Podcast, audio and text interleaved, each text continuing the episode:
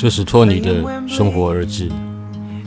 这是一档关于旅行、家居、阅读以及生活灵感的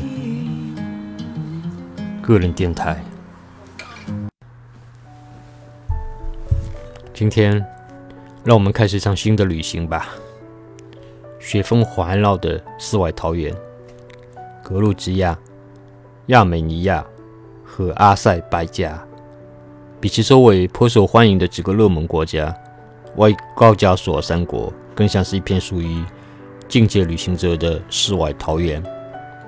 这里拥有摄人心魄的雪山和草原，也有雾里荒野的无数教堂与修道院。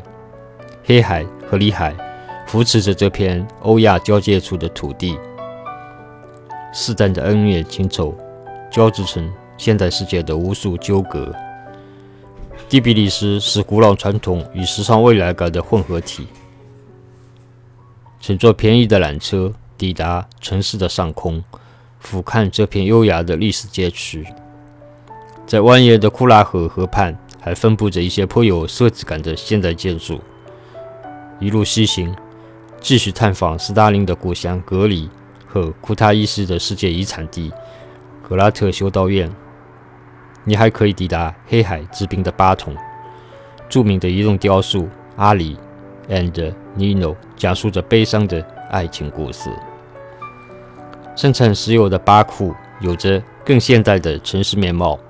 扎哈·哈迪德这样的世界级建筑师在这里留下了明星地标。曾经行走着丝路驼队的中世纪城墙下，如今。仍充满了生活气息。在城市的周边，奇特的泥火山每次冒泡都会引来游客的欢笑。古老的哥布斯坦岩画最早可以追溯至两万年前。你还能从中窥见鲜明的生活影像。亚美尼亚是三国中最传统、最保守，也最有镜头感的国家。壮观的亚拉热雪山永恒地伫立在首都埃利温的视野中。创世纪的传说便认为这里是诺亚方舟的筑泊之地。国境之内遍布着古老的修道院。最令人惊奇的景观是修道院与自然美景的绝妙组合。亚拉热山下的深康修道院，三藩湖畔的三分纳旺克修道院。